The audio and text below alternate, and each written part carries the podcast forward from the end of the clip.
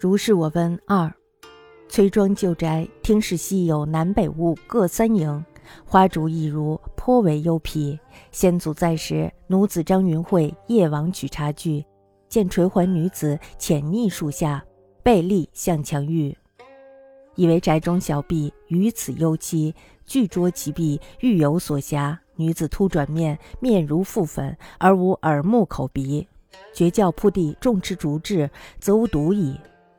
或曰旧有此怪，或曰张云慧一时目眩，或曰时一狭闭，促为人族，弗能遁，以素金木面，伪为鬼状，以自脱也。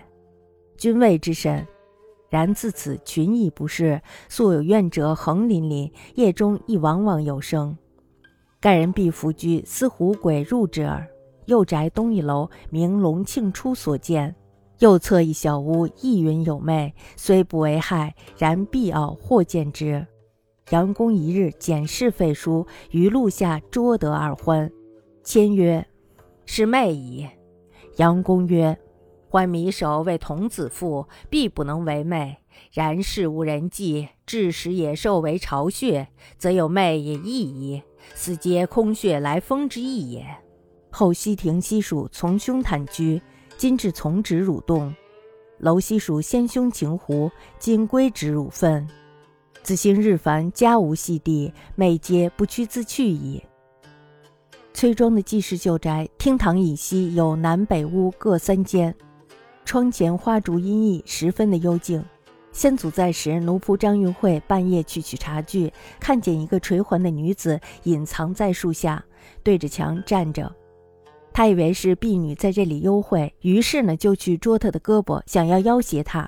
那个女子呢忽然转头，只见她的脸上白得像涂了粉一样，却没有掩鼻耳目。张玉慧惨叫一声，顿时扑倒在地。众人拿着蜡烛赶来，却没有看见什么。有人说呢，以前就有这个妖怪；也有人说是张云慧一时眼花；有人说呢，是一个狡猾的婢女突然被人捉住，不能逃脱，于是呢，用白丝巾遮住了脸，扮成鬼的样子，以便逃脱。都不能确定实情。但是呢，从此大家的疑心不能消除，住在这个院子里的人呀，都战战兢兢的，夜里呢，也时常听到响声。大概人们远远的避开了，鬼狐呢也就乘虚而入了。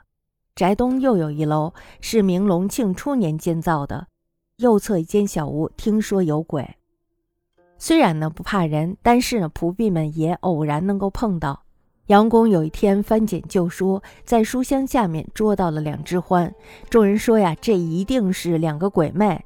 杨公说，獾老老实实的让孩子们捆绑，绝不可能是他们在作怪。屋子里啊没有人迹，以至于野兽把这里当成了巢穴。那么有鬼魅呢，也是自然的。这就是所谓的空穴来风的意思了。后来呢，西厅分给了堂兄季坦居住，如今呢归了堂侄季如同。楼房分给了兄长季清湖，如今呢归了侄子季如奋。子侄们日益增多，家中也没有空闲之处，鬼魅也都不用驱赶，自己就离开了。